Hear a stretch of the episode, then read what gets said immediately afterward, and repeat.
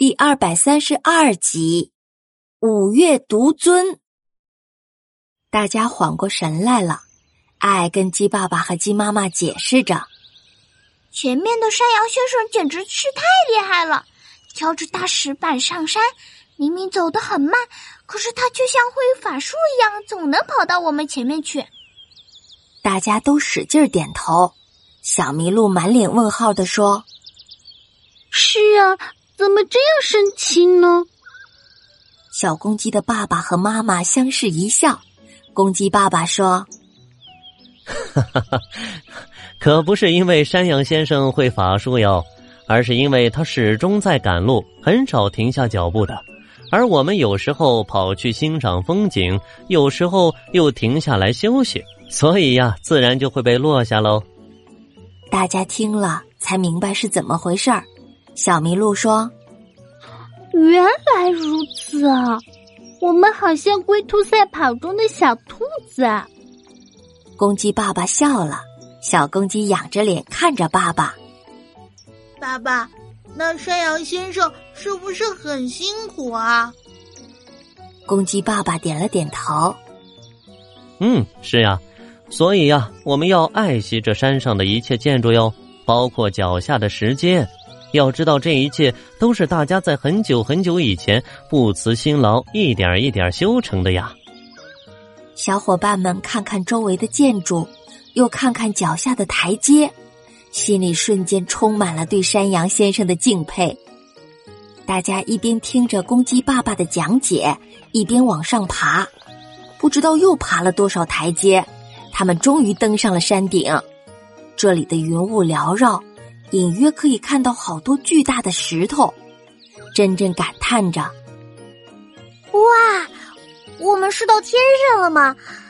这里是不是有神仙啊？”小麋鹿望着周围的巨石，“是啊，快看那儿，那都是擎天柱吗？”特特惊讶的说：“什么？在哪儿呢？”小公鸡扇动着翅膀。跑到一块巨石前，指着大字说：“擎天柱上还有好多字啊！嗯，什么呢？”爸爸，小公鸡的爸爸笑了，看着孩子们跑来跑去，他走到了小公鸡的身边。哈哈，这几个字读作“五岳独尊”，这里自古就被称为是五岳之首呢。可见这里在群山中的地位可是非常的高的呀。特特一听，又开始翻资料。嗯嗯，资料中显示，古时候呀，历代帝王都喜欢来这里祭祀、封禅呢。这些石头上的文字，最早都要从秦始皇那个年代说起啦。这里的主峰玉皇顶。海拔有一千五百三十二点七米那么高呢。公鸡爸爸笑了。嗯，孩子，你说的没错呢。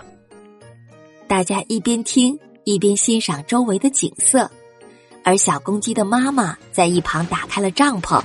小公鸡问妈妈：“妈妈，你要做什么呢？” 孩子们啊，我们今晚要住在这里呀。这样的话呀。就可以看到明天的日出了，小伙伴们高兴坏了，又蹦又跳，真正高兴的跑向鸡妈妈。我来帮您吧，亲爱的小朋友，你们有没有和爸爸妈妈在高山顶上看过日出呢？小暖姐姐看过黄山的日出哟，呵呵，还看过庐山的，那你看过哪里的？记得在下面留言哦。